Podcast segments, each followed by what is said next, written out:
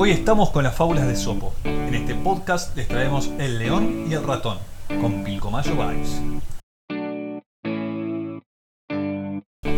Eras una vez un león que vivía en la sabana. Allí transcurrían sus días tranquilos y aburridos. El sol calentaba tan intensamente que casi todas las tardes, después de comer, al león le entraba un sopor tremendo y se echaba una siesta al menos dos horas. Un día como otro cualquiera, estaba el majestuoso animal tumbado plácidamente junto a un arbusto. Un ratoncillo de campo que pasaba por allí se le subió encima y empezó a dar saltitos sobre su cabeza y a juguetear con su gran cola. El león, que sintió el cojillo de las patitas del roedor, se despertó, pilló al ratón desprevenido y de un zarpazo le aprisionó sin que el animalillo pudiera ni moverse. ¿Cómo te atreves a molestarme? rugió el león enfadado. Soy el rey de los animales y a mí nadie me fastidia mientras descanso. Lo siento, señor, dijo el ratón con una vocecilla casi inaudible. No era mi intención molestarle, solo estaba divirtiéndome un rato.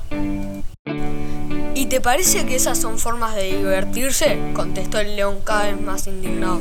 Voy a darte tu merecido. No, por favor, suplicó el ratoncillo mientras intentaba zafarse de la pesada pata del león. Déjeme ir. Le, le prometo que no volverá a suceder. Permita que me vaya a mi casa y quizá algún día pueda agradecérselo. Tú, insignificante ratón, no veo que puedas hacer por mí. Por favor, perdóneme, dijo el ratón que lloraba desesperado. Ver sus lágrimas, el león se conmovió y liberó alrededor de su castigo, no sin antes advertirle que no volviera por allí. Pocos días después paseaba el león por sus dominios cuando cayó preso de una trampa que habían escondido entre la maleza unos cazadores. El pobre se quedó enredado en una maraña de cuerdas de la que no podía escapar. Atemorizado, empezó a pedir ayuda. Sus rugidos oyeron a kilómetros a la redonda y llegaron a oídos del ratoncillo, que reconoció la voz del león.